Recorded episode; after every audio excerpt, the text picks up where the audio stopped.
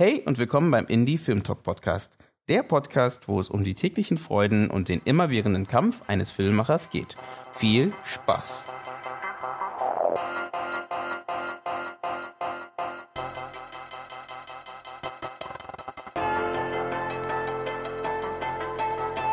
Schön, dass ihr wieder eingeschaltet habt beim Indie Film Talk Podcast. Und ähm, ja, diese Folge des Indie Film Talk Podcasts ist mal eine besondere Folge. Wie ihr alle wisst, neigt sich das Jahr dem Ende zu und wir sind alle in froher Stimmung und äh, vielleicht auch so ein bisschen melancholisch äh, mit den Sachen, die wir vielleicht bis jetzt geschafft haben und die wir nicht geschafft haben und was wir alles noch machen wollen. Und deswegen wollte ich diesmal oder wollten wir eine Folge machen, die ja, so ein bisschen offener ist, ein bisschen lockerer ist und wir einfach mal schauen, äh, wie das Jahr so war und vielleicht was auf uns so zukommt im, äh, in der Filmszene.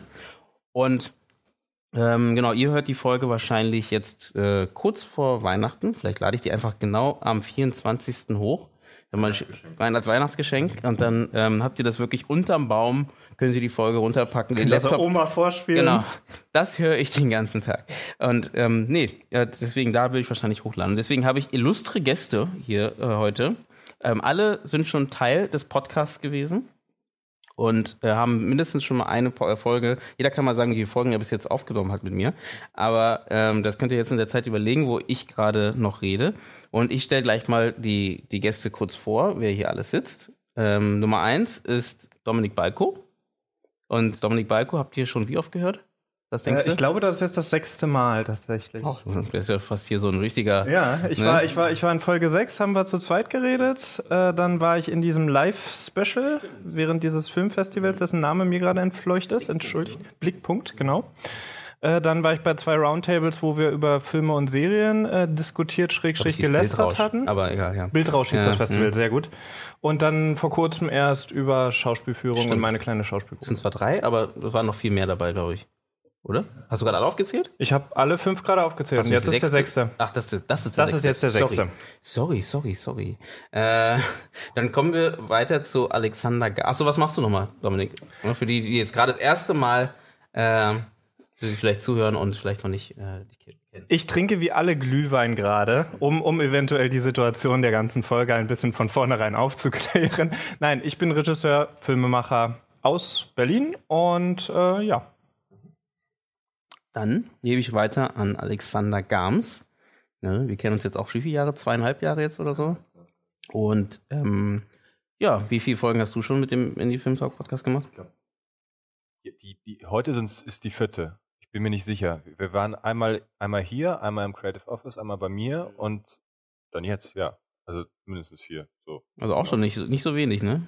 Ja. Also.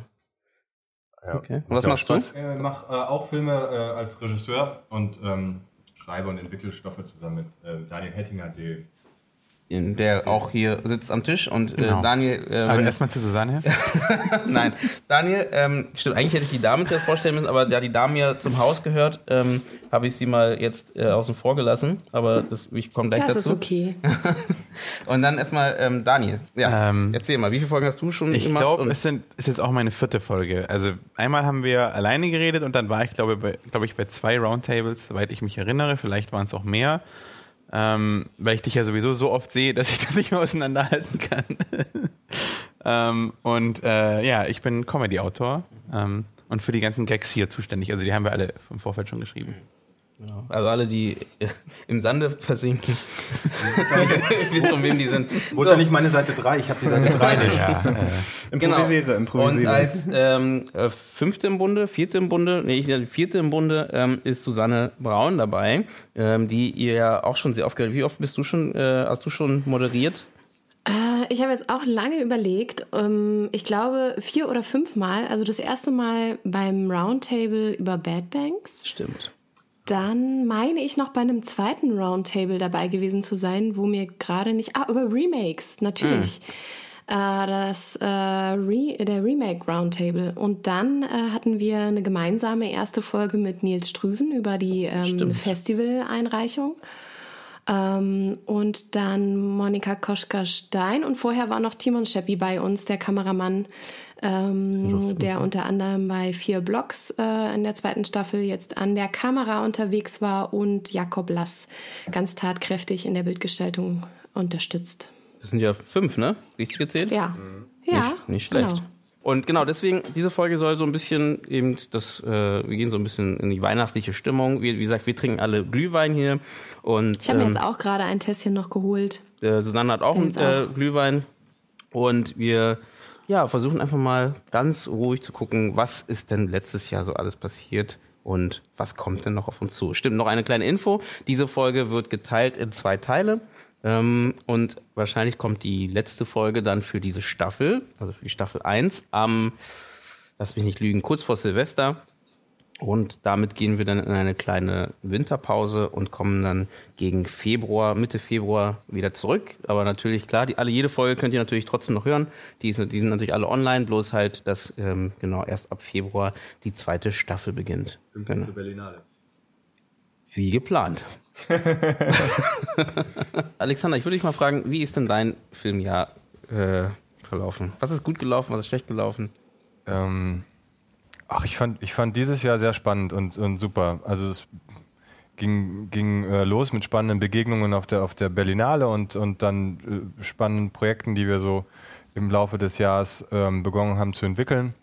Dann hatten wir, wir Dreier zusammen sogar ein relativ erfolgreiches Projekt beim 48-Stunden-Filmprojekt, ähm, das wir jetzt auch noch weiter auf Festivals schicken wollen. Und ähm, bin jetzt, ähm, ich habe mich ähm, noch mehr fokussiert, habe ein paar Entscheidungen getroffen und ähm, habe die, die Firma, die ich letztes Jahr gegründet habe, jetzt ähm, bin ich dabei, die zu verlassen, um mich komplett auf, auf Regie zu konzentrieren und bin jetzt ähm, bei befreundeten Filmemachern eingezogen oder ziehe da im Januar ein, um da noch mehr Kontakt zu haben und Tuchfühlung zu haben, tägliche. Ja, bei ähm, einem befreundeten Kameramann und einer befreundeten Regisseurin, John und, und Georgina, kennt ihr wahrscheinlich auch, John McClellan und, und Georgina, äh, ich weiß gar nicht, wie Georgina mit Nachnamen heißt. Egal, wird eingeblendet. Äh, Wird das? okay. und ähm, genau, da freue ich mich schon total drauf, ähm, mit denen irgendwie abzuhängen und mit denen Sachen zu machen. Warte mal, du, du, ihr habt eine WG dann, oder was? Nee, ähm, im Coworking Space. Achso, beruflich Ja, okay. okay. Genau. Ich, Ich, habe mich schon gewundert. Also, so, also ah, privat, ja privat, das ist auch gut. Ich habe äh, ich hab meine Nein, Brüste nein, vergrößern lassen und habe meine Lippen aufspritzen. Ich dachte, wir reden hier über. nee, nee, alles gut. Ja, ja von daher ähm, freue ich mich. Also ich, ich fand, dieses Jahr war sehr, ähm, sehr ereignisreich und ich freue mich sehr auf nächstes Jahr. Und da wird's, bin ich, ich bin sehr gespannt einfach, was passiert. So. Was sagst du? Ähm, was ich dazu meine, was, du meinst, wie mein Jahr war oder wie oder wie sein Jahr war? Nee, nee, Was meine Meinung über sein Jahr ist. ich weiß nicht, wie können wir am Ende die Jahre renken. genau. Also Alexanders Jahr war äh, nee, tatsächlich. 7,5. Ich wollte gerade schon sagen, schon echt, wenn mehr er Glühwein sein. getrunken als ich? Ich, glaub, Ich weiß es da auch nicht. Ich bin auch- passiert da was anderes. Deine Sorte, ich bin auch raus. Äh, ja, ja. Nein. Dich sehe ich ja nicht. Ja, das stimmt. Ich gucke, hier, du musst dich vorstellen, ich sitze hier in der Ecke und bin extrem ernst. Und gucke in die Richtung. Nicht betrunken unterm Tisch. Genau. Wie, wie ist denn dein Jahr gewesen? Also, ich wollte gerade schon sagen, wenn Alexander von seinem Jahr erzählt, Das dann ja meint er uns ja zusammen. eigentlich beide so. Ähm, äh, also deswegen schließe ich mich tatsächlich an. Äh, erstmal, wir haben sehr viel gemacht. Wir hatten äh, eben ein 48-Stunden-Festival, war sehr erfolgreich. Ich habe auch ähm, äh, einiges, also Berlinale ist nach wie vor ein sehr guter Platz, um Leute kennenzulernen. Da habe ich auch immer noch ein Projekt, wo ich immer noch dran arbeite. Ähm, und äh, keine Ahnung, ich habe mein, angefangen, mich weiterzubilden und so. Äh, und keine Ahnung, ich bin echt, ich bin auch sehr gespannt aufs nächste Jahr. Es fühlt sich so an, als ob alles so in der Mitte des Jahres kam und jetzt dann so Richtung Mitte des nächsten Jahres läuft. Also das ist so eigentlich gar nicht am Jahr endet, sondern eigentlich nur ein Übergang und dann äh, kommt der ganze Kram Mitte nächsten Jahres wieder. Das ist, eine, das ist eine, übrigens äh, das ist eine coole Nummer, was Daniel da macht. Und, und, und ich muss da nochmal äh, Kudos sagen, weil der steht nachts um 2 Uhr auf, um dann für wie viele Stunden? Drei Stunden. Für drei Stunden ähm, sich da mit seinem äh, Lehrer und anderen Schülern ähm, über Skripte zu unterhalten und dann direkt zur Arbeit zu gehen. Ja. Aber dann musst, du, dann musst du erklären, was genau oder warum. was, was Ja, ich habe Genau. ich hab einen Kurs an der äh, UCLA angefangen. Äh, ja, äh, und weil halt Zeitdifferenz, also UCLA äh, in LA, äh, Uni, Uni, Filmuniversität in LA, falls es, ich erkläre es jetzt mal einfach. ähm, äh, und da das halt so ein Unter Zeitunterschied ist, also das ist ein äh, Kurs einfach, ähm, Writing for Television heißt der, und da schreibt man ähm, zuerst ein Skript von einer Serie, das ex existiert, also eine Episode, und dann zwei Piloten von einer eigenen Serie, also, also jeweils ähm, in zwei Kursen und hat jeweils einen anderen Tutor äh, für jeden Kurs. Ähm, und es ist sehr anstrengend, weil du halt wirklich immer auch jede Woche was machen. Also musst du jede Woche was abliefern natürlich. Also entweder Skript schreiben oder ähm, äh, Treatment oder was auch immer. Ähm, und wie gesagt, man muss halt zusätzlich, wenn man in Deutschland wohnt, um zwei Uhr nachts äh, zum seinem Skype laufen und äh, wie viele Leute sind denn, also erstmal vielleicht, weil ich fand es ja auch interessant, als du es schon mal erzählt hast, ähm, wie bist du erstens darauf gekommen? Äh, weil ich wusste nicht, dass die UCLA auch noch so eine, so eine Workshops mhm. anbietet, dass man das halt Ausland, äh, im Ausland machen kann einfach, äh, über Skype, ne, hast du gesagt? Ja. Ähm, und wie bist du denn drauf gekommen? Also ähm, tatsächlich bin ich über einen befreundeten Regisseur, äh, Dieter Primek, mhm. den, glaube ich, ich weiß nicht, ob der war auch schon im Podcast. Ja, der war auch schon im Podcast. Ah, Gut, die kenne ich noch gar nicht. Genau. Ähm, genau, der ähm, hat das nämlich für Screenwriting gemacht mhm. ähm, und hat mir davon erzählt und dann war das seitdem so eine Idee, die ich hatte und dann habe ich halt gedacht, ich bewerbe mich einfach dieses Jahr mal mhm. Ähm, und bin dann auch genommen worden. Ähm, und ja, es ist, also man lernt echt extrem viel. Ähm, vor allem lernt man halt so ein bisschen auch die Routine mhm. zu bewahren und also weil im Schreiben ist halt wichtig, dass du immer schreibst die ganze Zeit so. Mhm. Und das vernachlässigt man oft. Und ich jetzt nicht mehr. Mhm. Aber und es ist aber auch privat, ne? Also es kostet schon einiges wahrscheinlich. Ja, also ähm, die Sache ist, es kostet, also eigentlich ist es nicht privat, weil es eine offizielle, also es ist eine offizielle Uni, aber die haben ja alle Tuition-Fee mhm. und es kostet 5000 Euro, mhm. äh, nee, 5000 Dollar, mhm. ähm, 3000 äh, Euro umgerechnet, mhm. ungefähr. Ähm, und äh, es war halt bei mir so die Entscheidung zwischen, mache ich einen Drehbuchkurs hier in Deutschland oder mache ich halt den Drehbuchkurs in der UCLA? Und dann war für mich halt eigentlich klar, dass ich lieber ähm, äh, sozusagen den amerikanischen Weg machen würde, statt den deutschen. Ähm, was natürlich ist so ein bisschen doof, weil wenn wir dann Business Advice kriegen, also wenn die halt irgendwie sagen, so ja, wie sollt ihr das im Business machen, dann ist es halt immer auf Amerika bezogen natürlich. Und in Deutschland läuft ja alles schon ein bisschen anders. Mhm. Ähm, aber wie gesagt, man lernt trotzdem äh, extrem viel. Und es macht auch Spaß. Hast du schon mit dem Gedanken gespielt, wenn, äh, wenn du sagst, ich hatte das so angezogen, äh, eben nicht den deutschen Weg zu gehen, äh, mal äh, woanders hinzuschauen. Ja, ja, klar. Und da klar. auch eben einen ganz anderen Impact zu gehen. Spielst du auch so ein bisschen den Gedanken, ja, okay, eigentlich könnte man da auch mal seine Zeit verbringen, wenn dann der Kurs abgeschlossen ist und eben das anwenden, was man dort mitbekommen hat? Ja, auf jeden Fall, ähm, weil du halt auch wirklich viel, also es geht auch gleich in die Richtung, so dass man sich nach dem Programm eigentlich direkt bewirbt um so Fellowships und sowas bei Sendern. Also Sender bieten immer so, das sind so Art Praktikas eigentlich, man muss sich trotzdem aber drum bewerben und das gibt's so, mhm. also mit deinem Skript, du musst halt wirklich hochsteigen irgendwie in solchen Competitions. Ähm, und sowas und das ist schon dafür gedacht, dass du dich dann direkt damit bewirbst, weil du halt dann auch dein Portfolio am Ende hast, eben ein Spec-Skript und zwei Piloten ähm, und natürlich, also wahrscheinlich werde ich das auch versuchen. So, äh, ich muss aber auch sagen, dass ich irgendwie, keine Ahnung, auch Lust habe, halt so diesen amerikanischen, ähm, diesen diese Art zu schreiben ist einfach ein bisschen anders und das irgendwie auch in, in Deutschland ein bisschen zu etablieren und ein bisschen zumindest hier auch versuchen, äh, mit Leuten ähm, äh, das umzusetzen. Also zum Beispiel, dass man Writers Room hat und sowas. Es gibt jetzt ja schon mhm. Writers Room, Rooms. ähm, aber es ist halt immer noch anders. Also, weil da ist es halt seit Jahrzehnten einfach, ist es klar, wenn du irgendwo anfängst zu arbeiten als Autor, erstmal in einem Writers Room und dann arbeitest du dich hoch so. Ähm, und hier ist es halt so, ja, keine Ahnung, musst du mal gucken, dass du irgendwie jemanden kennst und der kennt vielleicht jemanden und was weiß ich. Also du bist bei GCSZ. ja, oder genau, stimmt. das ist auch ein Writers Room, wenn man so stimmt. Gut, Aber das finde ich ein also, spannendes, ja. äh, Entschuldigung, wir wollten nee. nur ganz kurz abschließend yeah. sagen, äh, auch so Revue, das letzte Jahr habe ich auch das Gefühl gehabt, dass der Writers Room als äh, Initiative, ähm, um wirklich zu einer guten Serie oder zu einem guten Film- oder Fernsehformat zu kommen, sich schon auch immer weiterentwickelt, gerade in Deutschland. Also ähm, man weiß es ja zum Beispiel bei Bad Banks, da war es ein Writers Room. Mhm. Äh, ich finde, das hat es für mich nochmal ganz groß gemacht, dass da gerade in dem Bereich viel passiert.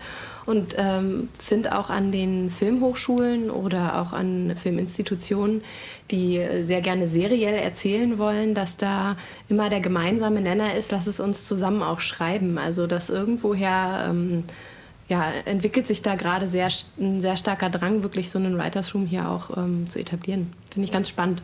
Mhm. Also die DFFB bietet ja jetzt auch zum Beispiel, also äh, ähm, zum Beispiel eben serielles Schreiben nochmal als Workshop und als, äh, mhm. Äh, als Workshop an. Und, das glaube auch, wie du sagst, ne, ich glaube, das äh, passiert schon, glaube ich, jetzt durch Netflix und Amazon, ne, die halt so das Interesse wecken bei den deutschen Filmemachern, dass man halt dort Geld verdienen kann und äh, das dass man halt einfach mal eben mehr Serien macht. Wo ich dann halt wieder sehe, äh, dass das äh, gerade so ein bisschen, hatte ich letztes Mal schon mal als Thema kurz angedeutet, äh, was vielleicht interessant wäre, mal darüber zu reden, ist halt, ob das auch wieder negativ ist. Ähm, nicht, nicht das Serien schreiben, sondern dass man halt so ein bisschen das Film machen, also nee, das, das Film fürs Kino machen, so ein bisschen vernachlässigt als deutscher Filmemacher, ne? wenn man halt so ein bisschen weggeht von diesen weil das Geld liegt bei Netflix, bei Amazon und deswegen geht man so ein bisschen, ja, dann lasst uns doch dafür produzieren, immer mehr machen und anstatt einfach mal zu gucken, gut, erstmal das Thema Film im Kino einfach erstmal so zu etablieren, dass es für die Leute einfach Lust macht, ins Kino zu gehen für deutsche Filme halt. Und dann hatte ich so ein bisschen die Angst, dass wir halt als Deutsche hin und her hüpfen. Also von äh, immer auf, auf das Pferd hüpfen, wo gerade so ein bisschen die Möglichkeit ist. Äh, wenn Amazon oder Netflix irgendwann von irgendjemand anderem gekauft wird, äh, dann sind wir halt dort weil es dort irgendwie geht, aber wir haben noch nicht ganz verstanden, vielleicht, wie das eine Medium funktioniert. Glaubt ihr das auch oder glaubt ihr, das ist. Äh ich glaube, dass das, ähm, also man, man, also natürlich finde ich auch, äh, fürs Kino werden Filme gemacht, einfach weil das ein ganz anderer, ein ganz anderes Erlebnis ist, als jetzt zu Hause oder am, am iPhone irgendwie jetzt Dunkirk zu gucken. Das ist kompletter Bullshit. Aber ähm, die, die, die kleinen Formate oder Filme fürs kleine Format, das ist halt etwas, was die Leute auch, glaube ich, nachfragen, was immer mehr nachgefragt wird, mhm. weil die Mobilität einfach gegeben ist und die Leute einfach, die wollen halt in der S-Bahn, wenn sie nach Hause fahren, irgendwie ihre Serie gucken. Und, ähm, und, und ähm, ich glaube, es ist immer noch so ein bisschen, so, ein, so da haftet noch so ein, so ein Makel an, dass halt Fernsehen äh, auch nicht so, so ein hohes Produktionsvolumen hat. Oder ich ich habe jetzt letztens einen Podcast gehört, da haben sie Andy Serkis äh, interviewt, den kennen alle, aber nicht bei, beim Gesicht, das ist nämlich mhm. der Gollum-Darsteller. Ähm, der hat jetzt Mowgli gemacht mhm. ähm, für Netflix, also für den kleinen Bildschirm so. Und, und, das war ein riesiges Produktionsvolumen, was die da hatten. Und ähm, ich glaube, das ist, also man kann da als Filmemacher schon sehr viel Spaß haben, auch wenn es für, für, für, einen kleinen nee, Bildschirm das, ist. Das ist das, glaube ich, auch. Aber ich, was ich meine, ist halt, wie du gerade schon sagtest, ähm, Film im Kino, es hat noch eine ganz andere Wertschätzung bei den Zuschauern. Ne, also das ist eine ganz andere, ich bezahle 14 Euro für einen 3D-Film oder was auch immer, 7 Euro für einen normalen Film, um ins Kino gehe ohne Popcorn und ohne Cola.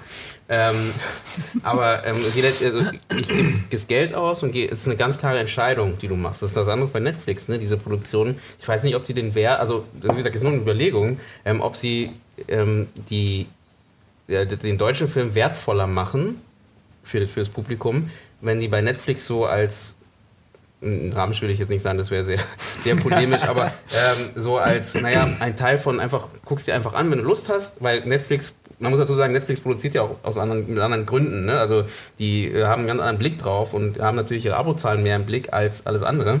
Und ähm, das ist natürlich auch nochmal eine ganz andere Herangehensweise, als wie wenn man halt so einen Film fürs Kino macht, wo man sagt, okay, man möchte halt vielleicht den und den erreichen damit und das ist was ganz anderes. Aber, aber ich glaube, da, da ist aber Netflix, ich, ja. ähm, sorry, sorry, äh, da, da ist Netflix ähm, ganz cool, weil ähm, die Leute, die, die, die, die, Sky, die, die, die, die, die seppen ja sozusagen durch Netflix durch und es werden ja immer so Empfehlungen gemacht auf der ersten, also ganz oben. Und ich glaube, da werden auch halt äh, äh, deutsche äh, Filme dann ähm, äh, gezeigt oder gepusht und, und die Leute klicken drauf, gucken sich das an und checken erst später, Moment, das ist eine deutsche Produktion. Hätte ich nicht gedacht, sieht ja toll aus, es ja irgendwie sieht so aus wie amerikanisches Kino und so. Und weil, weil, weil ich glaube, die Leute, die deutsches Kino gucken, die haben das gucken das bewusst und die werden es auch nachher, nach wie vor bewusst gucken und ins Kino gehen. Aber ich glaube, wenn man es auch mehr in, der, in, der, in die Breite etablieren möchte, dann ist da Netflix, glaube ich, sogar eher eine Chance als mhm. irgendwie ein, ein, Hindernis. Weil mhm. die Leute eben nicht äh, vorher gucken, ah, deutsche Produktion, nee, will ich nicht, sondern es wird halt gezeigt, Netflix sagt cool und go for it. Mhm. So. Ich sehe es auch eher als, als Spielwiese, beziehungsweise ja, man hat da halt ganz andere Möglichkeiten, meine ich, wenn man als Filmemacher einmal so in das Netflix-Universum reingekommen ist, oder es werden sicherlich auch die anderen Streaming-Dienste nachziehen, äh, wenn es um deutsche Produktion und junge Filmemacher und Filmemacherinnen geht. Ähm, was ich noch als zweiten wichtigen Punkt sehe, ich glaube, so ein gewisser Liveness-Faktor wird nie verloren gehen. Also egal welches Medium wir haben, sehnt sich der Mensch, so sozial wie er ist, immer wieder danach, das Ganze live in einer Gruppe, in einer Gesellschaft zu erleben. Ob man da eben Netflix hat, der, äh, wo, wo Netflix anfängt, Serien ähm, wirklich als Premiere auf einem Festival zu starten ähm, mit Fachpublikum ähm, oder ob man einen Podcast hat, äh, wo der größte Podcast bei Spotify, der äh, ganz, ganz viele äh, Zuhörer hat. Also einmal im Jahr Podcast, auf jeden oder was? Fall, genau, einmal im Jahr eine, eine Vierer-Fünfer-Runde, ähm, äh, eine Fünfer-Runde macht, ähm, nein, äh, eine Live-Veranstaltung hat, nämlich äh, das Weihnachtsspecial oder so. Also äh, oder auch die kleinste Band, ähm, die äh, oder umgekehrt. Also du, man hat immer das Bedürfnis, man will die Person vor Ort live sehen, egal was für ein Medium das ist. Und beim Film ist es eben ist nochmal eine andere Form, ein anderes Format. Aber dass jeder, der dann wieder ins Kino geht, merkt, wow, was ist das für ein Gefühl, wenn alle mitfiebern und man kriegt das mit. Es ist eine ganz andere Spannung im Raum. Die, die Erziehung, die auch gerade wieder stattfindet bei den Kindern und Jugendlichen, wenn ich mir die äh, Kinderkurzfilmszene oder dort die Festivals, die Kinderfilmfestivals anschaue, ist ja auch genau das wieder stark zu machen. Die Lehrkräfte, die dann eher so sind, so, ach, ich gehe doch mit meinen Kindern jetzt nicht auf ein Festival, um Kurzfilme zu gucken oder einen Kinofilm zu gucken, der schon 30 Jahre alt ist, ähm, sondern dass man denen noch diese Besonderheit mit dazu kommt, ja, aber da kommen Experten hin und kuratieren diesen Film. Es gibt im Anschluss ein großes Werkstattgespräch mit den Kids oder ähm, es gibt pädagogisches Be Begleitmaterial. Also man versucht auch hier den Liveness-Faktor wieder stärker zu machen. Nicht nur dadurch, dass man mit vielen Menschen in einem Raum sitzt und einen gemeinsamen Moment erlebt, sondern auch dadurch, dass das inhaltlich kuratiert wird. Oder die Kids sitzen sogar in der Jury und bewerten Filme wie beim Interfilm, beim Cookie. Ja. Ähm, nee, genau, also da gebe ich euch vollkommen recht. Also deswegen, ich sage, es ist ja nur ein Gedanke, ne? Also, ne, ähm, und, und ich, ich gebe ja euch allen vollkommen recht. Also ich glaube auch, ich, auf der einen Seite glaube ich genauso, dass es halt eine Möglichkeit ist, ne, um Sichtbarkeit zu generieren, wenn man so möchte. Ähm, um halt irgendwie zu zeigen, guck mal, das können wir auch halt. Ne? Aber wie gesagt, ich finde halt auf der anderen Seite halt serielles, serielle Formate oder Spielfilme sind, sind auf eine ganz andere Art gemacht auch, also auch vom, vom Schreiben schon her, ähm, wo ich denke halt, wieso, wieso funktioniert das eine noch nicht? Ne? Wieso funktioniert das, das äh, äh, Produzieren für Kino? Äh, und dann springen wir jetzt auf dieses Serielle. Und jetzt plötzlich, ich meine, theoretisch hätten wir auch vorher raufspringen können auf dieses Serielle, aber jetzt, wo eben Geldgeber aus Amerika kommen, mach, wir springen wieder rauf. Und ähm, weil du gerade meintest, Netflix, äh, die Möglichkeit, dass man halt, äh, dass sie die Filme auch noch im Kino zeigen, ich meine, das merkt man ja genau, da ist ja wieder so ein Punkt, wo du merkst, dass Netflix berechnend arbeitet. Die machen, die bringen ja die, die Filme nicht ins Kino, weil sie ähm, mehr, äh, weil sie den Leuten die Möglichkeit geben wollen, den Film im Kino zu sehen, sondern die bringen die Filme ja nur ins Kino, damit sie halt bei den Oscars und bei den Festivals halt mehr Chancen haben halt. Ne, um, um da wieder ein bisschen mehr, äh, um überhaupt die Möglichkeit zu haben, dort überhaupt aufzutauchen halt. Und da merkt man diese Berechnung halt dahinter, die da, die da steckt. Das heißt, wenn die merken, okay, die Zuschauer kommen halt, die möchten halt dieses globale, weil das ist halt ihr Markt, wenn am Ende heutzutage, das ist ja auch was fürs nächste Jahr, was jetzt kommt, ne, es werden ja immer mehr von diesen Streaming-Angeboten. Ich meine, Disney fängt jetzt mit ihrem eigenen Streaming-Angebot an. Telekom sucht gerade wie wahnsinnig Genau. nach äh, Inhalten. ne, Telekom, die hatten ja mit Handmaid's Tale ja auch irgendwas, äh, was gezogen hat. Ähm, dann äh, Amazon gibt es sowieso schon länger. Dann gibt es noch viele kleine, die auch gar keiner so auf dem Kopf, äh, im Kopf hat. Ähm, da, da passiert so viel gerade in dem Fall. Da kommen wir zum nächsten Punkt, wo ich dann so ein bisschen Sorge habe, dass wir so ein bisschen vielleicht überrannt werden an Medien. Was sagst du dazu, Dominik? Sowieso. Also, Danke. das ist. nee, äh, Medienflut ist halt äh, ganz klar, dass das. Vielleicht nicht das Problem, aber jedenfalls hier in unserer äh, Wohlstandsgesellschaft würde ich schon sagen, dass das eines der großen Probleme wird. Einfach, dass du eine permanente Reizüberflutung von allem und jedem hast und entweder gegen ankämpfst, mitflößt oder drunter begraben wirst. Äh, das ist die Frage. Aber äh, zum Hauptthema eben äh, würde ich nochmal sagen, dass, dass äh, es auch einfach äh, Serien oder allgemein diese ganzen Netflix-Sachen, das sind ja momentan hauptsächlich aus Deutschland, jedenfalls Serien. Ich glaube, es gibt noch keinen deutschen Netflix-Film. Ähm, dass die halt einfach auch wahnsinnig international äh, äh, Awareness schaffen, Bewusstsein schaffen, dass es die gibt. Dark war, glaube ich, irgendwie 90 Prozent im Ausland gesehen, eine Das deutsche ist, Serie in deutscher Sprache. Aber das ist ja schon immer so. Also Deutschland 83 genau dasselbe. Das ist ein Riesenerfolg im Ausland, aber in Deutschland eben nicht. Ne? Deutschland nimmt es nicht an, also die Deutschen halt in dem Aber Fall. War, 83 war schon relativ Ja, 83 ist, glaube ich, das Neuere, ne? Davor gab es ja. 86 meinst du jetzt die neue? Genau, nee, 83 war in Deutschland kein 83, Erfolg. ja. 83, Lief sehr als es das erste Mal auf RTL lief, war es Ja. ein Flop, Echt? soweit ich Ja. weiß, ja. Im Ausland super angenommen, ne? äh, deswegen ja die zweite Staffel auch. Obwohl der RTL auch der falsche Sender ist, würde ich jetzt mal plädieren, aber. Ja. Ja, wir können ja theoretisch, ja gut, dafür kann der Zuschauer nicht. Das ist die Zielgruppe Dafür können die. Senderchefs nichts Nee, nehmen. genau. Die- Ja, na klar, das Publikum, was auf dem Sender war, was vorher irgendwas anderes gesehen hat, hat sich durch die Werbung nicht angesprochen gesehen und die anderen, die RTL nicht gucken, haben die Werbung nie gesehen. Also, ja. Was ich mich frage, warum werden nicht Serien, also wird ja auch gemacht, aber äh, wieso werden Serien nicht ins Kino gebracht? Also wir haben ja, anfangs war das Kino, dann haben die Leute Kinofilme produziert oder erst Kurzfilme, dann Langfilme und die waren im Kino, dann gab es den Fernseher, dann haben sie die Filme auch im Fernsehen gezeigt, dann gab es Serien. Warum werden- Das kann man ja auch Serien wieder ins Kino bringen. Du meinst jede Aber Woche? Oder Willst du einmal pro Woche ins Kino Nee, rennen? aber, aber, aber ich meine, die Leute machen ja eh schon Binge-Watchen und da kann man ich ja finde auch es nicht doof. Also ich und, finde und, und es gibt jetzt zum Beispiel Babylon Berlin, konnte man jetzt beim, im, im Babylon ja an Samstag, Sonntag konnte man die erste und zweite Staffel sehen. Das ist ein bisschen wahrscheinlich zu nerdy, acht Stunden irgendwie hintereinander, aber man kann ja machen irgendwie drei Stunden, vier Folgen oder so. Ja, aber dann hast du halt eine Verpflichtung. Weißt du, weil Kino, also zumindest für mich, wenn ich jetzt an Kino denke, ist, dass du einen Film guckst. Also du gehst dahin, hast, wirst irgendwie entertained und dann musst du erstmal, dann kannst du eine Woche lang nicht mehr gehen. Also, also das heißt, das hört sich doof an, du von kannst du eine Woche musst du eine Woche nicht mehr ins Kino Ah, gehen. Nee, aber, ja. nee, aber sonst hast du ja eine Verpflichtung. Weißt du, wenn du sagst, äh, okay, ich gucke mir jetzt drei Stunden von der Serie an, was bei einem äh, Einstunde sind das na, drei bis vier Folgen, so und dann musst du die nächsten und jede Serie hat mindestens, also im Moment auch eine Miniserie 10 oder, oder ja, aber du 12 guckst ja auch bei so. Netflix, also ich gucke bei Netflix manchmal ähm, äh, drei Episoden und höre dann auf, weil es mich Ja, interessiert oder weil ich, also ganz oft. Aber du bist ja sowieso jeden Tag zu Hause. Bist du jeden Ich Tag im find- Kino sowieso? Ich finde halt diesen Gemeinschaftsgedanken nicht so schlecht, weil du, das war ja theoretisch so ein bisschen, was Susanne gesagt hatte, ne? ähm, äh, dass das Kino immer noch dieses, dieses, ne, man geht in den dunklen Raum und man ist da gemeinsam in diesem dunklen Raum, lässt sich anstecken von anderen. Du denkst, jetzt, du denkst jetzt an einen Darkroom, das habe ich jetzt nicht gemeint damit. Ähm, und ja, der Punkt, äh, worauf ich hinaus wollte, ist halt, dass du in diesem dieses Gefühl halt, egal was, nicht zu Hause kriegst. So, wenn man jetzt sagen würde, ähm, sowas wie, ich glaube, Game of Thrones zum Beispiel, werden ja auch ein paar Folgen auch im Kino gezeigt. Ähm, und da gehen Leute hin, weil die wissen, die, die vertrauen darauf, dass es halt eine coole Serie ist ähm, und ich gucke es mir gerne erst recht jetzt bei so einen Riesenschlachten und so im Kino an. Dementsprechend ist die Idee gar nicht so doof, zu sagen, ähm, wir, wir machen ein Format, was halt äh, als Serie ist, ne? vier Folgen, was auch immer, und jede Woche kommt eine Folge raus. Ist natürlich klar, so als was Neues, es wird schwierig, um das zu etablieren, aber wenn du halt sowas hast wie Game of Thrones oder so, was schon funktioniert, ähm, ich glaube, die Leute würden das schon sich angucken im Kino. Und da hast du halt noch diesen, dieses Benefit von dieser gemeinschaftlich was angucken und danach noch rausgehen und darüber reden oder sowas.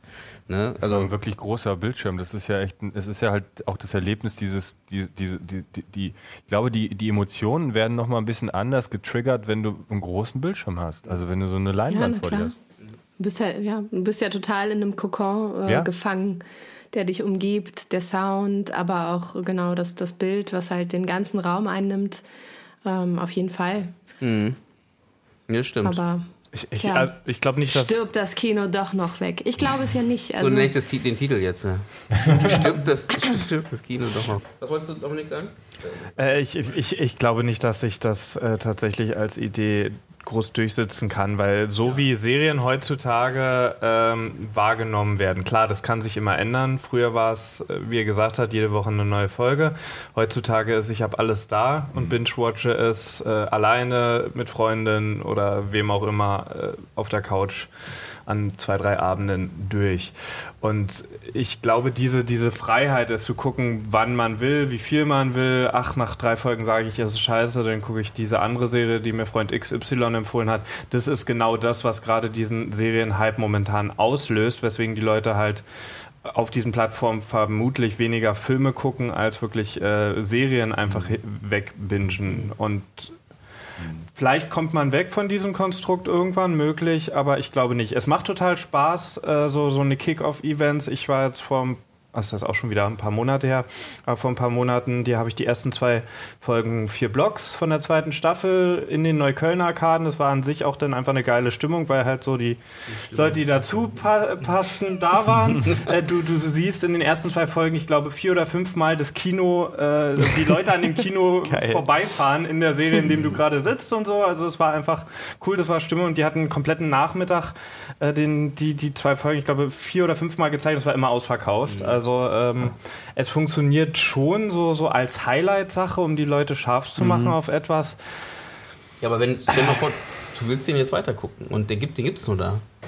Weil die Geschichte einfach so packend ist. Ich glaube, die Leute würden nicht gehen. Nee, ganz nee? ehrlich, ich glaube, die Leute würden nicht gehen. Und würden die sagen, ja gut, nee, ich habe keine Zeit, weil es ist ja, wie du nicht schon sagst. Nicht in den Zahlen, nicht in den Zahlen. Es würden welche gehen, aber nicht ja, in genau. den Zahlen, dass das fünf, sechs Vorstellungen an einem Tag genau. ausverkauft sind. Weil wie du schon sagst, also Fernsehen ist ja auch am Aussterben, nicht weil die Leute irgendwie denken, was ist denn das, da läuft nichts Gescheites mehr, sondern einfach, weil die keine Zeit haben, weil es einfach darum geht, du hast hier was Flexibles, da kommst du nach Hause um, was weiß ich, 10 Uhr nachts und kannst trotzdem dir noch eine Folge von deiner Lieblingsserie gucken, statt dass du immer um äh, 8.15 Uhr auf der Couch sitzen musst und äh, eine Folge von deiner Lieblingsserie gucken musst. Ähm, und das ist ja beim Kino noch krasser, weil beim Kino hast du dann wirklich, oh, ich muss jetzt sogar noch das Haus verlassen, muss ähm, zu dem Kino fahren irgendwie und muss gucken, dass ich da irgendwie noch hinkomme und was weiß ich und also das ist halt einfach, ich glaube, das ist gerade, weil gerade der Trend ja genau in die andere Richtung geht. Der Trend geht eben weg von ich bin gebunden an was zu ich mach's, wann ich will. Ähm, und deswegen eben, wenn du sagst, äh, du musst ins Kino gehen für die Serie, wird dir niemand mehr angucken, egal wie spannend die ist. Mhm. Diese, diese festen Uhrzeiten von Medienkonsum habe ich gemerkt in, in diesem Jahr auch. Da, die bin ich überhaupt nicht mehr gewohnt. Mhm. Das ist so merkwürdig, wenn, wenn irgendwie eine Freundin oder so sagt, ah, da, da 20.15 Uhr ist ein Sat1-Film, da spiele ich mit. genau. Okay, okay, ich stelle mir einen Wecker, ich genau. nehme mir vor, ich, ich, ich hole das Fernsehkabel aus meinem Schrank, ich wicke es auf, packe es in die Büchse und, und suche dann erstmal fünf Minuten, wo war denn Sat 1 nochmal, um, um, um dann um 20.15 Uhr. Die Sensorsuchlauf also das, ist, das, das ist jetzt ein ganz individuelles Problem von mir, aber das ist tatsächlich sowas, was, was jetzt wahrscheinlich in unserer Generation und vor allem die, die nach uns kommt, die, die Jüngeren jetzt, jetzt gerade irgendwie 16 oder sowas ja. sind, da, da ist das, glaube ich, ganz weg. Also die konsumieren YouTube, ja. vielleicht noch Mediatheken ähm, und, und ansonsten Netflix und Co. Ja gut, aber das, das ähm, man sagt ja auch so ein bisschen, dass der Mensch auch wieder äh, zum, zum Kuratierten auch neigt. Also, dass wenn es dann zu viel wird, zu viel Einfach Klar. irgendwas, dass man halt dann wieder wünscht, irgendwie, dass irgendwie jemand sich da hinsetzt und das so ein bisschen für einen filtert und so zusammenfasst zu dem, was sie interessiert, was ja auch YouTube macht zum Beispiel. Ne, dass sie halt nur die, die liebst, die Sachen, die du sowieso schon anguckst, dann zeigt dir natürlich mehr davon halt. Da, das auf jeden Fall, aber ich glaube nicht, dass der Mensch, also in der, in der breiten Masse, wir mhm. sprechen ja, oder ich spreche jetzt hier in ganz, ganz großen, nicht, nicht ja, ja. jeder einzelne individuell, dass der Mensch im Allgemeinen, glaube ich, mit dem, was wir jetzt kennen und wissen, dass wir nicht mehr bereit sind, zu einem, zu einem festen Uhrzeiten und Rhythmus mhm. zurückzugehen. Mhm. Ja, kuratiert. Ähm, gucke jetzt die zehn besten Weihnachtsfilme oder sowas, weil du Bock hast auf Weihnachtsfilme. Ja, auf jeden Fall. Mhm. Aber äh, dann gucke ich sie, wann ja. ich sie gucken will. Und ich gucke nicht um 20.15 Uhr den einen, um 23.25 Uhr den anderen und mhm. so weiter und so fort. Es geht halt so ein bisschen was verloren. Äh, ähm, ich kann mich noch erinnern, als ich, als ich äh, studiert habe, dann war ich in der 6er-WG und äh, wir haben uns immer am Dienstag 22.15 Uhr zur äh, neuen Episode von Sex in the City verabredet. Beziehungsweise haben das einfach gemeinsam geguckt. Das ist auch was, was Susanne sagt, also dieses gemeinschaftliche, ähm, also zum einen das gemeinschaftliche ähm, äh, Zelebrieren, das kann man natürlich auch in der Mediathek. Was aber so ein bisschen verloren geht, finde ich, ist so diese, die, diese, diese Neugierde oder dieses, ähm, dieses Entbehren müssen. Weil wenn ich alles sofort bekomme, das ist so, wenn ich um nichts mehr kämpfen muss oder auch Zeit investieren muss. Nee, es ist doch so. Das ist, das ist wie wenn ich in eine Bar reingehe, so wie bei äh, A Beautiful Mind und Nash geht zu der äh, blonden Frau in der Bar und sagt, ich könnte jetzt viel mit dir reden, aber können wir nicht einfach in die äh, Kiste hüpfen und dann kürzen wir das Ganze dann kannst ab. du ja auch sagen, würdest du dann lieber wieder bei Tante, also so, würdest du Supermärkte lieber abschaffen wollen, weil da kriegst du ja auch alles zu jeder Zeit so. Nö, nö, da, also, weil das ja, ist ja, doch, die, ich meine, das ist ja immer ein Argument gegen Fortschritt. Weißt du, du kannst so, ja immer sagen. So wie ja, die, al ja die, alten Männer reden gerade wie von, von Gästen von so, Supermärkte sind so scheiße. Also ja, ich finde auf jeden Fall bewegt sich äh, oder gefühlt bewegt sich jedes Jahr viel, wenn es darum geht, wie konsumieren wir Medien, wo konsumieren wir das. Ähm, und hoffe und denke, Kino stirbt auf gar keinen Fall aus. Hm, denke eher, dass es mehr Live-Event-Formate gibt, die Zuschauer wieder vom Wohnzimmer ins Kino oder auf die Festivals zu holen oder ähm, ja, so. Vielleicht gibt es auch in, in, naher Zukunft, äh, ich weiß nicht, ob ihr das auch äh, gemacht habt in meiner Studentenzeit, gab es bei uns immer den Tatortsonntag in den kleinen Bars und Kneipen ja. in Berlin, die auch irgendwelche ähm, Studenten aufgezogen haben. B-Lage, Leica Bar, äh, so mhm. viele verschiedene kleine rumpelige Bars. Und da wurde dann äh, am Sonntag wurden da ganz viele Plätze aufgebaut und äh, die Leinwand wurde aufgemacht. Man hat zusammen Tatort geguckt. Äh, vielleicht gibt es sowas in, in, naher Zukunft dann auch mit den äh, Smartphones. Wir setzen uns alle in einen Raum, alle gucken auf ihr Smartphone und gucken das Gleiche. Also anders oder? als jetzt. Ich weiß es nicht. Keine Ahnung. Aber der große Bildschirm stirbt schon nicht. Wie du ja selbst schon gesagt hast, ähm, du kannst dich ja auch zum Streamen verabreden. Du kannst ja auch sagen, hey, ich und meine Kumpels gucken jeden Dienstag äh, Sex and the City.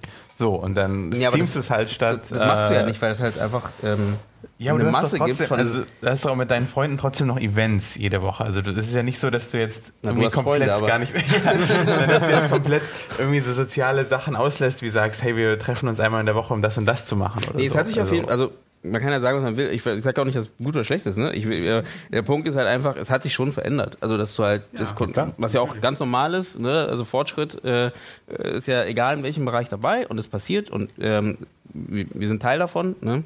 Auch mit diesem Podcast oder mit egal was du gerade machst, ne, das gehört alles ein Teil davon, dass es halt, ne, dass ich, ich man kann nicht darüber meckern, dass äh, zu viel Medien da sind und dann macht man einen Podcast, wo wieder Medien äh, produziert werden. Ne, das ist halt, das ist klar. Ähm, Außer du zeigst ihn im Kino. Außer ich zeig ihn im Kino, genau. Auf der großen Leinwand. Genau. Ohne Augen schließen und, und nur zu Genau. Ja, wer weiß, vielleicht funktioniert das sogar. Ähm, aber genau, ich glaube, das, das gehört mit dazu, diese Veränderung. Und äh, wir sind Teil davon. Und was, mich, was ich mir so ein bisschen wünsche, ist halt ähm, vielleicht, und wie gesagt, auch da sind wir auch Teil davon als Filmschaffende, ähm, wieder für das Kino so ein bisschen den, nehmen wir es Bombast als über, übertrieben, aber wieder das, das Bild, erst recht Kino aus Deutschland, das Thema hatte ich heute vorher auch schon nochmal, noch ähm, das Kino aus Deutschland wieder ein bisschen mehr Blick auf die, die Ästhetik, will ich nicht sagen, sondern auf die kreative Nutzung von, von dem Bildmedium wirft und weg, nicht, nicht weggeht von, aber jetzt im Moment ist oft eher dieses Thema, dass wir halt, man sagt immer, wir kommen ja auch vom Theater und so, deswegen ist halt natürlich die Geschichte immer das Wichtigste, nicht die Geschichte, die Charaktere sind am wichtigsten, die Geschichte ist sehr wichtig, aber das Bild ist irgendwie manchmal, habe ich das Gefühl, immer noch sehr nebensächlich. Damit meine ich jetzt nicht, dass es nicht gut aussieht. Ne? Ich meine, ich rede davon, dass es halt einfach eine Ästhetik hat, die nicht wegzudenken ist. Ich meine, wie viele Regisseure kennen wir aus Deutschland, die eine eigene Bildsprache haben? Wo du es ganz klar erkennen kannst und sagen kannst, okay, das ist auf jeden Fall Christian Alvarts Film. Das, das sehe ich einfach von so, wie es aufgebaut ist. Da wird es schon schwierig. Oder? Also. Ja, wir fallen eher, wenn dann nur die, die alten.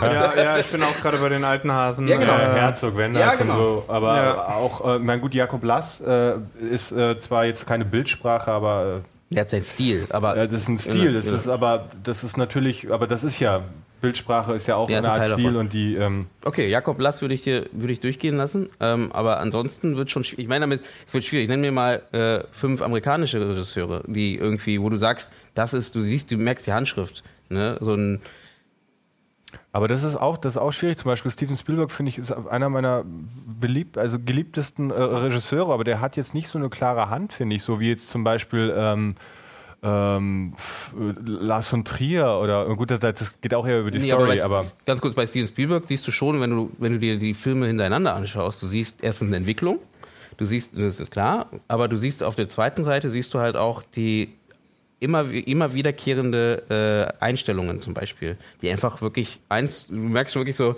eins zu eins, nicht im negativen Sinne, sondern eins zu eins halt in einem anderen Film auftauchen, halt, wo du einfach siehst, okay, das ist Steven Spielberg. Oder nimm dir ein anderes Beispiel Michael Bay. Ne?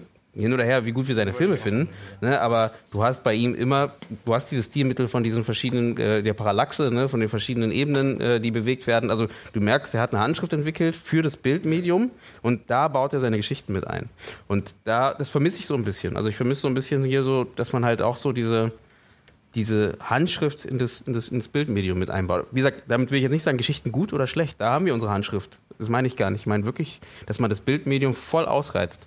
Ne? Und dass man wieder Lust gibt, den Zuschauern eben ins Kino zu gehen, äh, um halt diese, diese Handschrift überhaupt zu sehen. So wie wir in einen Wes Anderson-Film gehen, der halt nicht wirklich, der ist jetzt nicht bombastisch, ne? das darum geht es gar nicht, aber der hat einfach so eine Handschrift, dass du deswegen dir das anguckst halt und äh, immer wieder wiedergibst.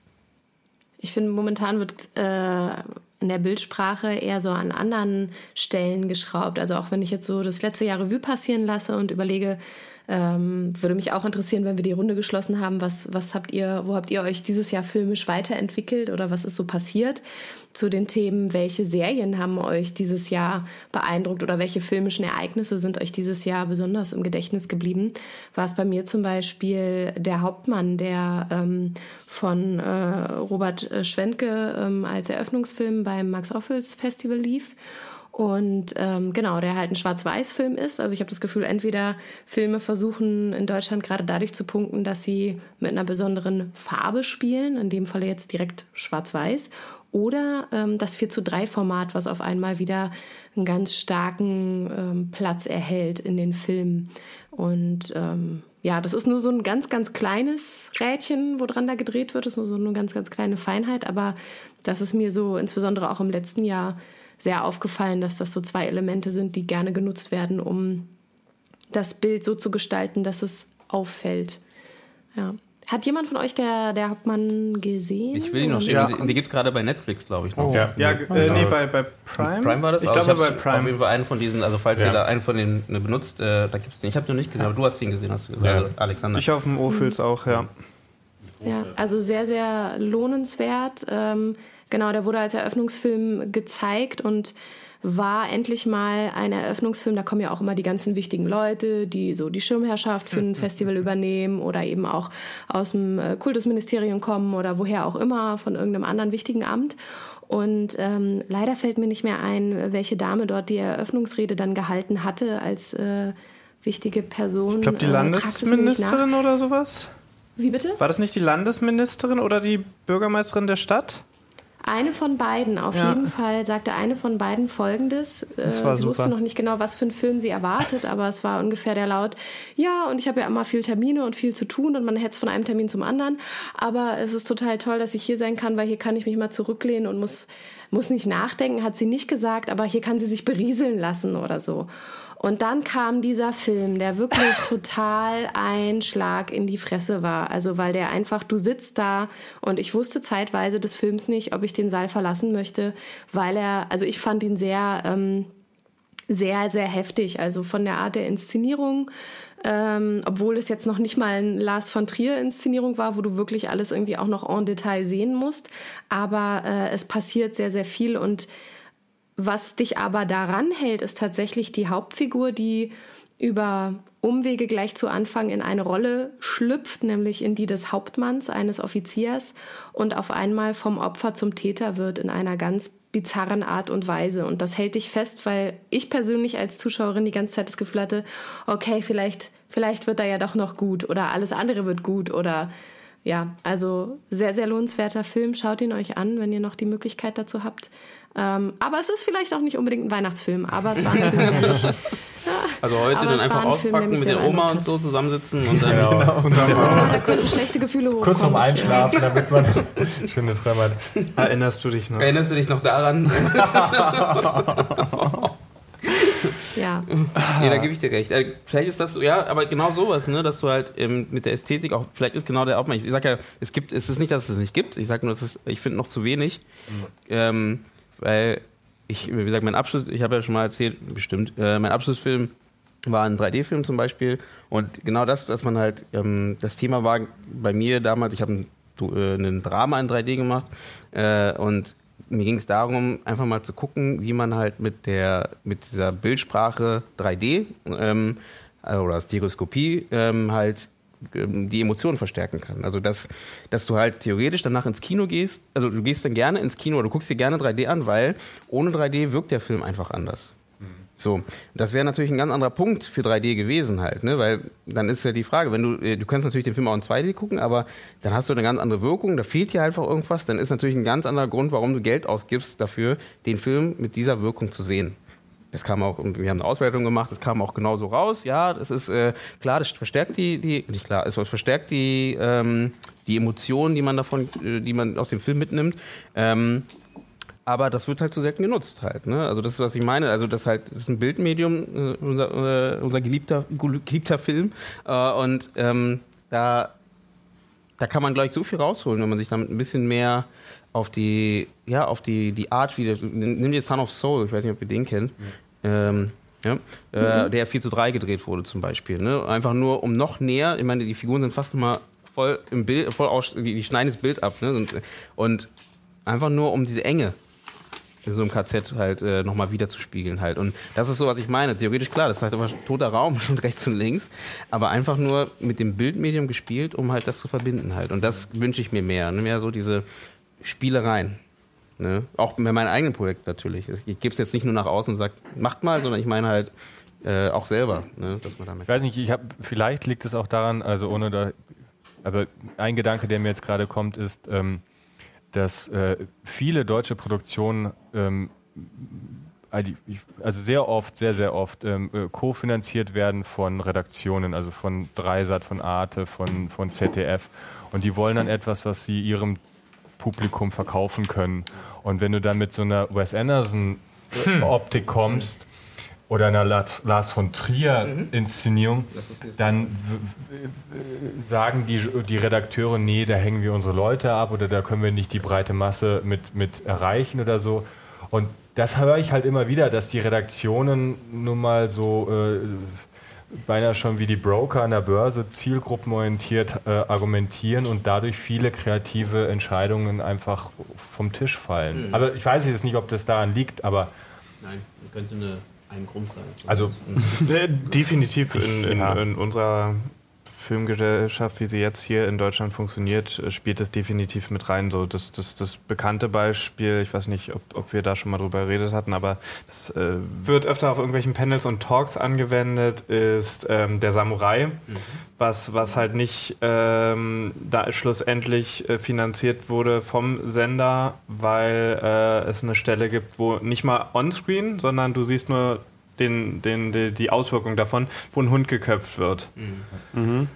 Und das, das war der Streitpunkt, woran der Sender halt sich die ganze Zeit gerieben hat und nur deswegen, also wegen jetzt irgendeinem so Detail, was du, ich glaube, im fertigen Film siehst du es, also sie haben es dann nicht rausgenommen, sondern sie haben es dann ohne, äh, ohne diese Förderung durchgezogen, den Film gemacht und, und du siehst diesen Hundekopf vielleicht eine Sekunde oder so im Frame oder so, wenn da einer dran vorbeiläuft und verstehst, ah, okay, deswegen bellt der Hund nicht mehr.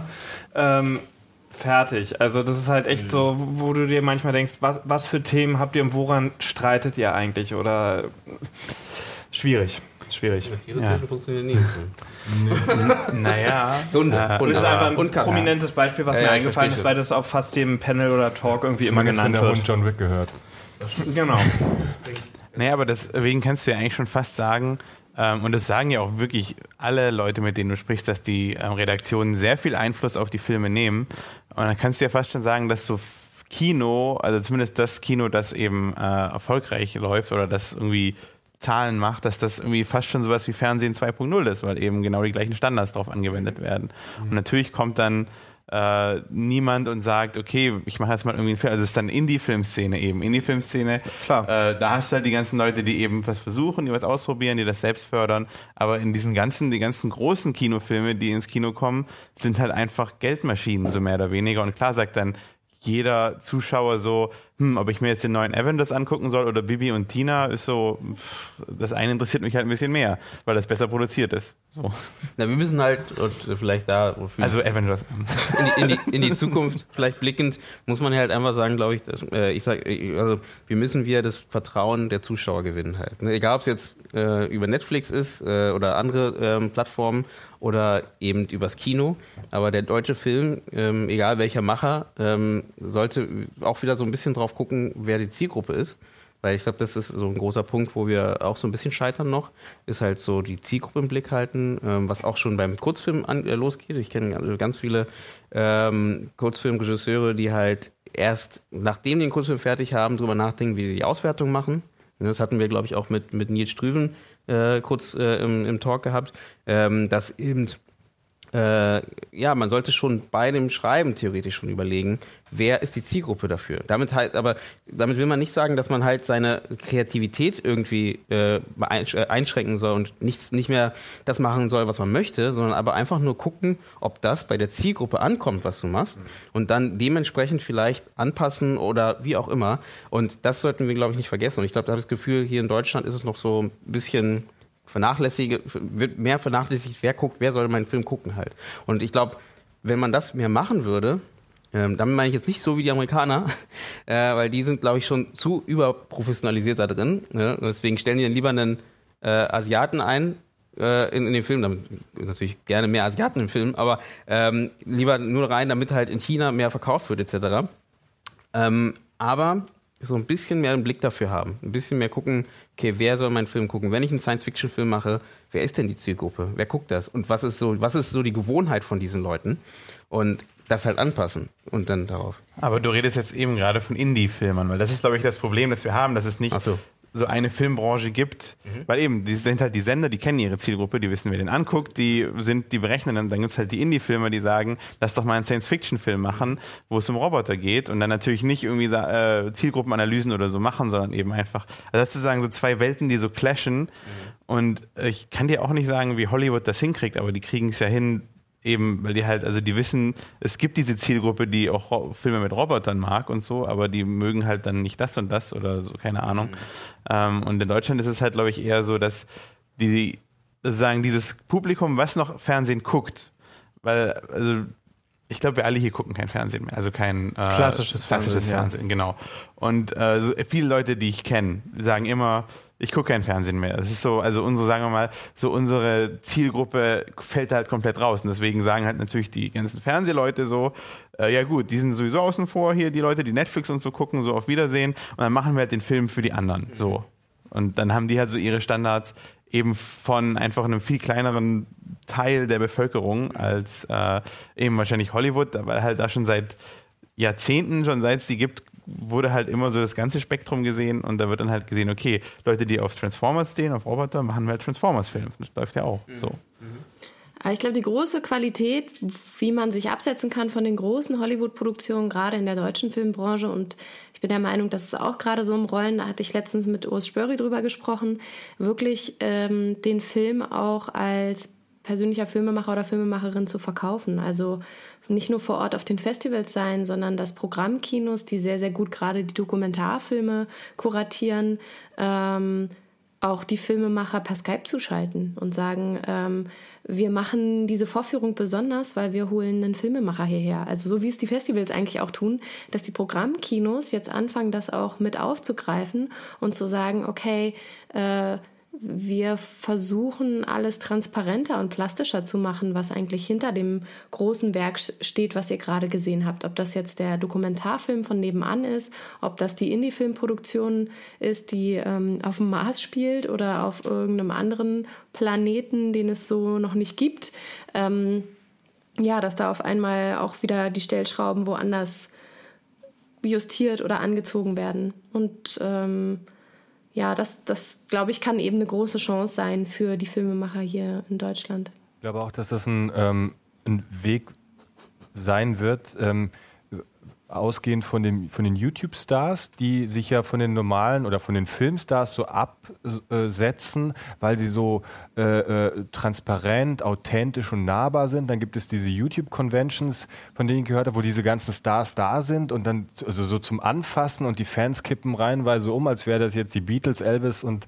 Das, sind, äh, das sind die Beatles, ja, aber Elvis ja, Zeit. Ja, für die halt, ja. genau, aber das ist eine neue Star-Kultur. Das heißt, es sind äh, bodenständige, ganz normale Menschen, die aber einen enormen äh, Fanclub haben. Und wenn ich mir jetzt zum Beispiel die Instagram-Accounts von, von den Big Bang Theory-Schauspielern angucke, da wird gekocht, da wird irgendwie äh, alles möglich, da werden die Weihnachtsgeschenke für die Hunde ausgepackt. Das ist eine viel, also eine, eine extreme Nähe äh, und eine, eine Transparenz und eine Authentizität, die jetzt zu diesen Stars aufgebaut wird. Das heißt, genau das, was Susanne sagt, wenn, wenn also äh, wenn, es, die, wenn der Bonus ist, dass wir sozusagen äh, der, der Filmemacher auch habhaft werden durch Gespräche, durch Skype und das, dann gibt es auch ein größeres Interesse wieder an, an, an den Filmen. Mhm. Und genauso, weil das ist auch das, was die Leute bei YouTube interessiert. Die interessiert einerseits dieses, ja, das jetzt dieses Produkt, aber auch wer das ist, der das gerade erzählt. So. Also ich glaube, das ist ein guter Punkt. Also ich glaube auch genau, das ist, äh, ja, ist auch so ein Grund, warum überhaupt dieser Podcast auch existiert, ne? dass man halt mehr redet, ne? mehr offen ja. redet und mehr ähm, die Szene auch vielleicht auch so ein bisschen nicht dieses Geheime so im Hintergrund und dann am Ende kommt ein fertiger Film raus, keiner weiß, wo ja. der herkam, wie, wie der gemacht wurde. Äh, ich meine, am Ende, Hollywood hat ja relativ schnell dann auch entdeckt, okay, wir machen halt Making-ofs, weil äh, ne, so, so ein äh, so, so, ein Tom Cruise ne, macht ja, ich meine, am Ende so ein Mission Impossible wird nochmal viel wertiger, wenn man sieht, dass er sich sein Bein gebrochen hat beim Ja, ja, genau. Stimmt. Also das, das ist natürlich klar, dann zeigst du noch ein bisschen mehr so Hintergrund und wie das Ganze gemacht wird und so einfach so ein bisschen mehr Gefühl dafür halt. Und äh, ich gebe da vollkommen recht und das glaube ich auch, dass wir als Filmemacher da einfach, deswegen meine ich, dass wir das mit, mit in die in der Konzeptionsphase gleich mit reinmachen und gleich überlegen, okay, das ist meine Geschichte, wie will ich den auch auswerten? Was ist mein Ziel damit? Wohin möchte ich damit? Ne, und äh, da gibt es manche, die machen es äh, ein bisschen stärker ähm, und sind auch relativ erfolgreich, weil die haben halt einen ganz klaren Plan und wissen, okay, ähm, ich möchte zu den Oscars mit meinem Film, ne? wie gesagt, dahingestellt, ob das jetzt irgendwie eine gute Richtung ist oder nicht. Also ich meine, so, so einen Film zu, zu, zu entwickeln, aber wenn das das Ziel ist, ist es halt sein Ziel. Und du merkst, es funktioniert sogar, ne? weil einfach der einfach äh, den Blick dafür hat. Wobei ich nochmal stark differenzieren möchte zwischen den YouTubern, die versuchen authentisch zu sein und aber eine ganz andere Ästhetik an den, Tage, äh, an, an den Tag legen und da nicht alle, aber ein Großteil eher schon darauf bedacht ist, über bestimmte richtig oder für sie richtig platzierte Werbeprodukte Geld zu machen. Und diese Authentizität, die da vorgespielt wird, auch nichts anderes ist als das, was wir unter Scripted Reality kennen, in, in anderer Formation was vollkommen anderes ist zu einem regionalen Dokumentarfilmer, der im Wolf Berlin seinen Kinofilm, seinen Dokumentarfilm ähm, vorstellt und dann danach äh, per Skype zugeschaltet ist oder so. Aber der, der YouTuber, der, der ist, hat ja nicht von Anfang an irgendwie äh, eine Million Subscriber, sondern der musste ja auch von null auf anfangen und dazu musste er authentisch sein, damit er Leute bekam, die ihn mögen und die das mögen, was er macht. Und äh, gerade bei YouTube haben die Leute oder sortieren die Leute ja sofort auf, wenn was aufgesetzt ist. Das heißt, mhm. natürlich, dass sich das dann verändert, wenn die Werbeindustrie reinkommt und dass sich da dann nochmal, dann werden neue Kameras gekauft und Licht gekauft und so, dass sich das verändert, klar.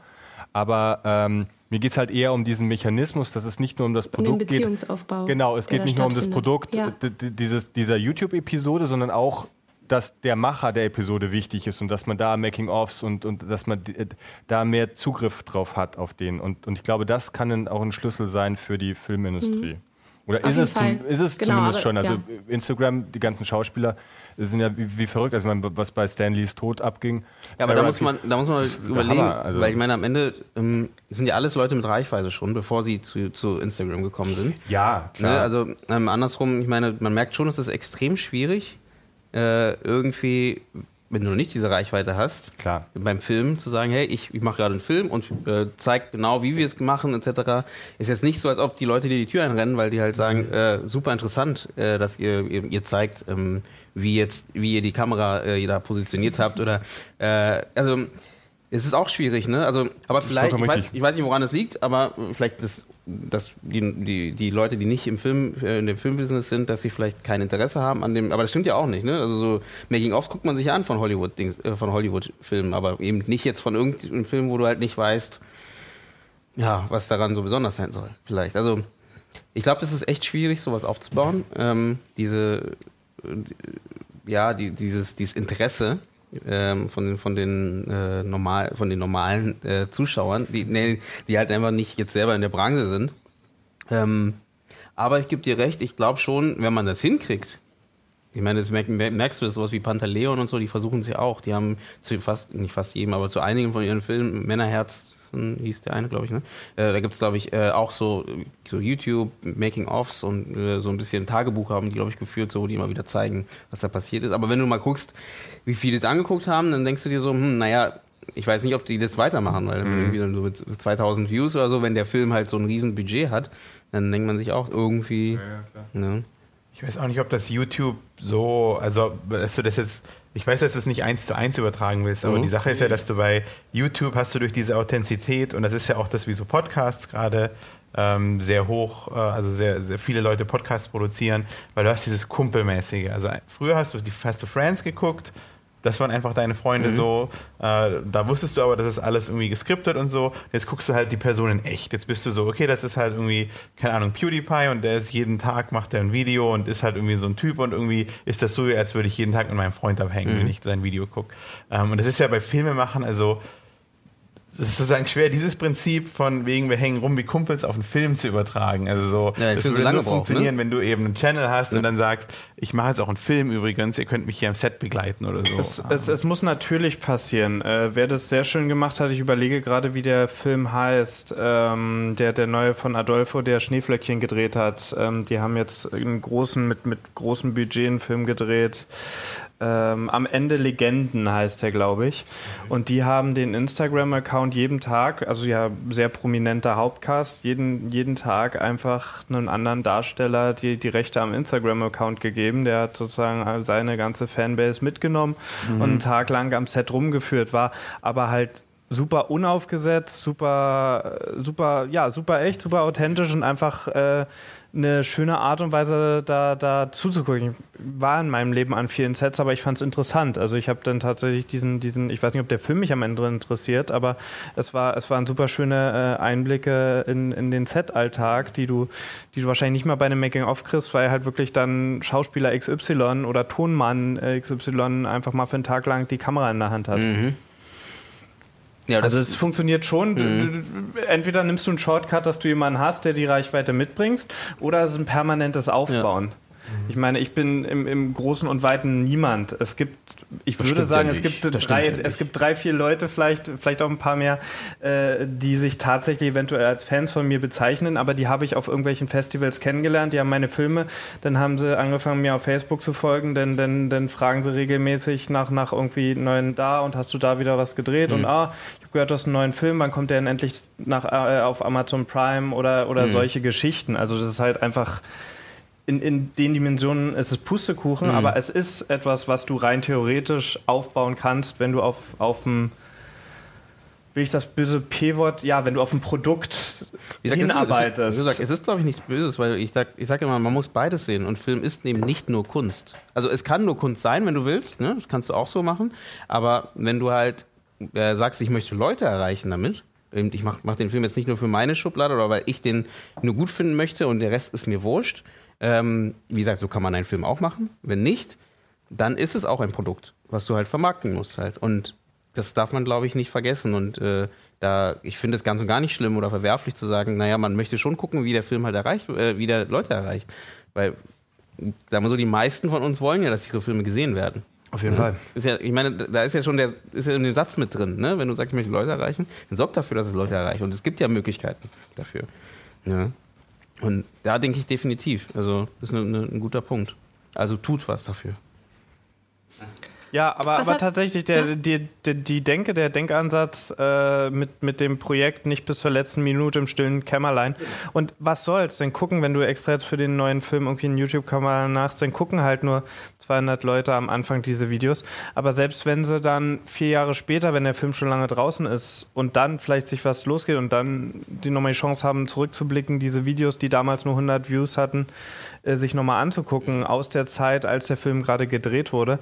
Also ich glaube tatsächlich so ein bisschen, ja, dieses, dieses, die Leute teilhaben zu lassen am Entstehungsprozess ist kein falscher Gedanke und, und extrem richtig. Und in welchem Ausmaß, das Ausmaß man das macht, das muss jeder für sich entscheiden. Aber an sich halte ich das für eine total richtig. Und das geht ja auch wieder in dieses, was irgendwie so ein bisschen, habe ich das Gefühl, heute das Thema wird, äh, dieses äh, Kino oder allgemein äh, zum, äh, all diese Sachen zum Event-Erlebnis zu machen. Das ist ja auch dann wieder, du machst so ein gewisses Erlebnis daraus. Du, du guckst halt nicht nur den Film, sondern du weißt als, als 16-Jähriger, ach, das ist äh, die Szene, wo ich auf Instagram gesehen habe, dass sie zehnmal neu ansetzen mussten, weil sie immer wieder lachend äh, Outtakes hatten oder so. Und dann das schafft ja auch so, ein, so ein, eine andere Art von Event-Feeling. Das ist jetzt nicht genau das gleiche, aber also ich glaube, das, das, läuft tatsächlich alles das irgendwie auf, auf das hin, dass du, dass du irgendwie, dass es mehr sein muss als nur ein Film.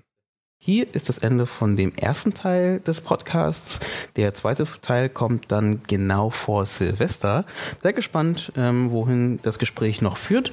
Es wird noch lustig, interessant und wir reden ein wenig über unsere Filmklassiker, die wir zu Weihnachten und Silvester schauen. Das heißt, wenn ihr die Episode cool findet, würde ich mich freuen, wenn ihr den Podcast abonniert und teilt bei Spotify, iTunes oder auf der Webseite, auf jedem anderen Kanal, wo man Podcasts hören kann. Oder wenn ihr den Podcast natürlich weiterempfehlt und bei Facebook teilt.